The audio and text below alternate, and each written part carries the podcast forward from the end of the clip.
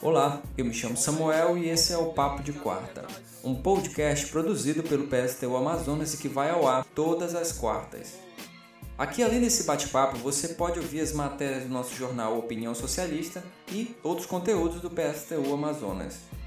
Hoje a gente vai bater um papo sobre os problemas enfrentados pela população no Amazonas com o cientista social Sully Sampaio.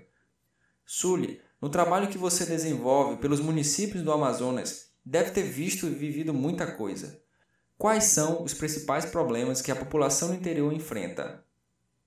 É, bom, boa tarde, Samuel. Boa tarde, os companheiros que estão na escuta aí. É uma pergunta de uma complexidade imensa, mas eu vou tentar sistematizar um pouco é, o que você me pergunta. Então vamos lá, você me pergunta quais são os principais problemas que a população do interior enfrenta. Né? Eu dividi em algumas categorias, é, mas o primeiro que eu gostaria de abordar é o problema da juventude. Né? Assim como na capital, você não tem uma política direcionada para a juventude, né, levando em consideração principalmente entretenimento. Né? Você tem hoje uma situação que eu acho que é, alcança vários municípios do interior do Amazonas, dos 62 municípios, incluindo Manaus, que é a questão do entretenimento. Se a juventude não tem onde gastar energia, não tem é, o que fazer, o Estado não promove nenhuma política pública direcionada para a juventude. Né? E aí você tem o narcotráfico imperando em várias cidades do interior, é, comprometendo a vida desses jovens. Né? Muitas vezes não há cursos de formação profissional, não há empregos, não há nenhuma possibilidade de geração de renda e essas pessoas ficam ociosas. Né? Isso gera, desencadeia um, uma enorme quantidade de problemas para essa faixa etária. Uma outra questão que eu vejo também é a questão da formação de educação, aliás, desculpa. Né? Um outro problema grave é a educação. Você não tem, é, ou se tem é em pouca proporção, possibilidades de formação dos professores né, que atuam nas cidades do interior, não nas sedes municipais, mas principalmente quem atua em área rural. Né? Tem um problema grave de infraestrutura das escolas, é, mesmo que, que funcionam como escolas, muitas vezes sem condição de infraestrutura alguma, né? para garantir uma educação para as crianças e para a juventude de uma forma geral, adolescentes, enfim. É, uma outra questão é a saúde, cara. A saúde é um problema gravíssimo é, e isso se tornou cada vez mais claro no contexto da pandemia. Né? A gente não pode perder de vista que a Covid está diretamente relacionada a condições socioeconômicas da população. Se você tem um município que é um estado em que todos os recursos da saúde são direcionados para a capital, você tem esse grande boom que aconteceu quando começou a acontecer quando começou a surgirem casos de Covid nos interiores. Não há UTI, não há leitos suficientes, não há recursos para testagem e vacinação da população e sobrecarrega a capital. Não há uma política direcionada, central direcionada para o enfrentamento da Covid. Um outro problema grave que eu vejo também está relacionado à comunicação. Muitas vezes, esses municípios ficam isolados porque não tem serviço de telefonia móvel ou de telefonia fixa mesmo, o acesso à internet é péssimo e a gente passou por um momento em que muitas atividades eram remotas, né? E você não, não tem um sistema de comunicação eficiente que garanta aos alunos o acompanhamento das aulas e dos professores também aos alunos. É, tem a questão do transporte para escoamento de produção, para deslocamento das pessoas mesmo internamente nos municípios ou até a capital, muitas vezes gerados é, pelo movimento das águas. E, finalmente, eu acho que um problema grave também são os problemas de conflitos. Né? Você tem o estado do Amazonas com uma territorialidade imensa e tem população indígena espalhada em vários municípios, sofrendo uma pressão é, para exploração mineral. Você tem uma outra parcela sofrendo pressão do agronegócio e é, não existe uma, uma ação para enfrentamento disso ou interrupção desses conflitos. Eu acho que esses são alguns pontos que a gente pode começar a conversar. É, uma outra questão que eu acho que é importante colocar também, que eu acabei esquecendo de pontuar, é a oferta de benefícios sociais. Né? Você tem as sedes municipais como o único meio dessas pessoas terem acesso à Bolsa Família, ao auxílio emergencial, é, a aposentadorias, enfim. Né? E quem mora em área rural, muitas vezes, compromete boa parcela é, do que recebem para ter acesso a essas políticas. Por exemplo, em São Gabriel da Cachoeira, você tem famílias que moram na fronteira com a Colômbia e Venezuela. É, e que muitas vezes, para chegar às sedes dos municípios, elas comprometem é, uma parcela enorme do que recebem para comprar combustível para retornar às suas comunidades. E muitas vezes é, acabam desistindo de ter acesso a esses benefícios porque não vale a pena. Elas gastam boa parte do que recebem para comprar combustível para chegar e retornar às suas localidades de origem. Então não há uma política para interiorização é, desses benefícios né, em muitos lugares do Estado. A pandemia agravou todos esses problemas e aumentou a desigualdade em nosso estado. Agora temos uma cheia histórica no Rio Negro e cidades inteiras estão debaixo d'água. Quais são os impactos dessa cheia na saúde?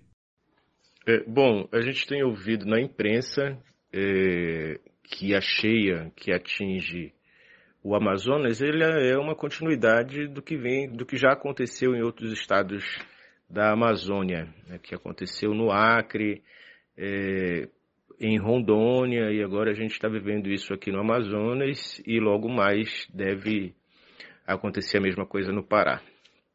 Esse normalmente é o movimento. É, a gente tem doenças que são transmitidas é, por via hídrica, né, que deve haver um aumento de, caso, de casos notificados. Você tem também um aumento de doenças transmitidas por vetores, porque acabam surgindo novos criadores de mosquitos, né, e está todo mundo focado no controle da pandemia. Então, certamente vai ser um momento muito difícil é, de gerenciar e de manter o controle dessas endemias que podem ser desencadeadas com o processo de, enche de enchente dos rios no Amazonas. É, além disso, nós temos um impacto grande na economia também. Né? O Amazonas, a capital Manaus, depende da produção de farinha e de banana das cidades próximas a Manaus, que tem uma produção de várzea e que esses campos de várzea de plantação estão alagados. Recentemente eu passei é, por alguns quando eu estava a caminho de uma cidade no Médio Solimões e era possível a gente observar campos grandes de plantações de banana todas mortas porque a água já havia atingido. Então, certamente daqui a alguns dias também nós teremos um aumento desses produtos, que são tipicamente da várzea, né, pela quantidade de oferta que vai cair vertiginosamente na capital. E, é, e que os produtores, por sua vez, também deixarão de ganhar, de ter uma fonte de renda extra com a venda desses produtos. Então, é todo um, um como se fosse uma bola de neve que vai agravando. Ainda com relação à cheia, existe um fenômeno que isso tem me chamado bastante atenção. Parece-me que há uma certa torcida é, para se alcançar a última cheia. Isso a gente observou também na, na última grande cheia, que as pessoas torciam. Será que hoje passa? Será que nós vamos alcançar? É assim uma torcida pela, pela tragédia, pela desgraça, eu sei lá. Né? E por outro lado, você tem municípios que realmente sofrem muito mais. Você tem Anamã, por exemplo, Caapiranga, é, que ficam completamente embaixo d'água. A sede municipal, além da área rural. Eu estava pensando há pouco, é, no município de Anamã, por exemplo, até o cemitério alaga. Então, eu fico me perguntando como é que as pessoas vão sepultar os seus mortos pela Covid. Né? Não sei, não sei como é que acontece isso. Mas o impacto da cheia é enorme e é fruto da intervenção humana no meio ambiente. Isso não tem a menor dúvida e o que questionar sobre isso. Como tem sido a atuação dos trabalhadores da saúde diante do sucateamento do SUS e de outros ataques dos governos Bolsonaro e Wilson Lima? É, bom, Samuel, essa é um, uma, uma questão muito, muito pertinente para a gente discutir. Em primeiro lugar, assim, o SUS tem sofrido muitos ataques dos últimos governos eh, e tem cada vez mais ficado sucateado. Né? Associado a isso, eh, nós temos cortes em pesquisas no campo da saúde, né, o que acaba afetando diretamente as ações desenvolvidas pelo SUS. Você tem eh, uma precarização de contratos de trabalho para profissionais de saúde que atuam é, em hospitais e unidades básicas de saúde. É, você tem um, uma campanha orquestrada para desmonte é, do SUS e o empoderamento cada vez maior de unidades de saúde privadas. É, mas, contudo, no período da pandemia, ficou muito claro para a população brasileira que o SUS conseguiu dar resposta, na medida do possível, às, às questões da pandemia. Né? Então, é, você, você tem uma campanha para desqualificar o, o, o serviço público de saúde, e, mas por outro lado, foi o SUS que conseguiu, é o SUS que está conseguindo enfrentar a pandemia a troncos e barrancos por conta do cenário político que nós temos, que eu já citei. No início da pandemia, é, pensando em sucateamento, em contratos precários, em condições de trabalho, nós tivemos muitas perdas de profissionais de saúde, principalmente é, de profissionais da área da enfermagem, né, que são os, os, que ficam mais expostos, ficam à frente mesmo, é, nos hospitais, nos centros de saúde, de técnicos de enfermagem, houve um número muito grande de profissionais de saúde que pereceram para a Covid. Né? É, eu ouvi um relato, alguns dias atrás, de agentes comunitários de saúde que diziam que eles foram os primeiros a adoecer, porque eles não tinham EPI é, adequados para fazer visitas domiciliares e acabaram é, se infectando. Né, em alguns casos, em municípios é, do Amazonas, teve perdas grandes de agentes comunitários de saúde e também de agentes indígenas de saúde durante o período da pandemia.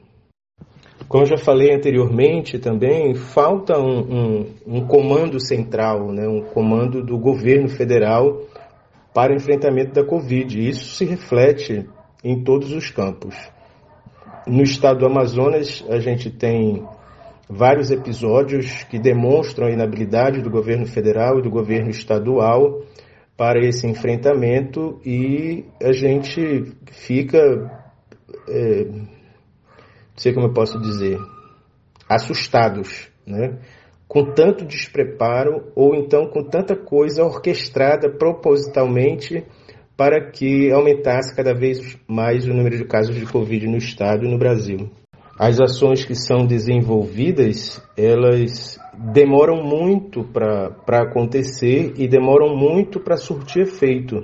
Né? Nós não tivemos uma situação de lockdown de verdade, onde o governo pudesse, o Estado pudesse oferecer condições materiais para que as pessoas ficassem em casa e não tivessem a necessidade de ir às ruas, vender comida, vender roupa, entregar comida, como os iFood da vida, né, os serviços de entrega que aumentaram muito no período da pandemia e as pessoas acabaram ficando cada vez mais expostas.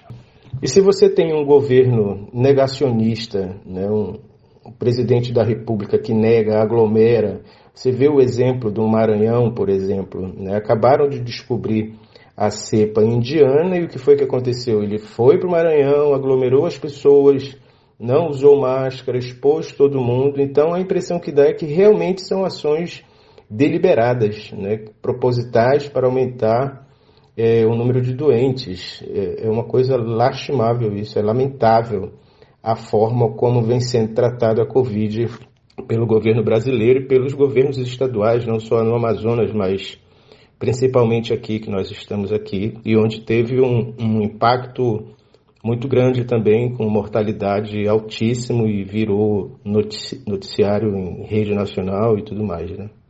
Mas nós temos um, um, grupo de profissionais, os profissionais que atuam no SUS realmente são vencedores, são batalhadores, lutadores, né, que mesmo com toda a contracorrente existente hoje, com todas as iniciativas de desmonte, de desvalorização, de sucateamento, é, são instituições públicas do SUS que estão produzindo as vacinas que estão tocando é, o serviço de vacinação em território nacional. Eu acho que isso é uma demonstração da força que o SUS tem nesse momento.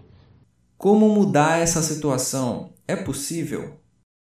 Bom, eu acho que a primeira coisa para mudar essa situação é a gente repensar um projeto de humanidade, né, cara? É, nesse momento de pandemia e com esse presidente que nós temos, com um discurso de ódio cada vez mais forte, a gente percebe que a sociedade está doente. Então eu acho que a mudança tem que começar por aí mas isso não é suficiente. Né? Nós temos um projeto orquestrado de sucateamento da sociedade, das instituições públicas, de privatizações e tudo mais, e a gente só consegue parar isso tirando esse presidente da República, por isso eu acho que tem que ser uníssono fora Bolsonaro e fora o Wilson Lima, que é a representação é, estadual deste senhor aqui. E de quebra também a gente não pode deixar de pedir um fora Salles, que também é uma pessoa que tem destruído toda a política de meio ambiente existente nesse país. Né? Então eu acho assim, é possível mudar? É. É possível mudar é, a partir de um projeto de uma nova sociedade, onde os trabalhadores estejam à frente, estejam na luta, é, no comando, né, e definindo as políticas públicas de geração de emprego, de educação, de entretenimento para a juventude, é, enfim, né, isso é um projeto que tem que ser construído aos poucos. Eu acho que não, a gente não pode ter a desesperança de dizer que essa situação é para sempre. É possível mudar. E a gente começa mudando com fora Bolsonaro, fora Wilson Lima e fora Salles. É isso. Muito obrigado, Súlia, pela participação e contamos com você para mais conversas como essa. Se você gostou desse programa, compartilhe com seus amigos, familiares e colegas de trabalho. Participe, pois esse programa é seu, é dos trabalhadores e trabalhadoras de nossa classe. Entre em contato pelo nosso WhatsApp. O número é 3877-2937. Espero você na próxima quarta.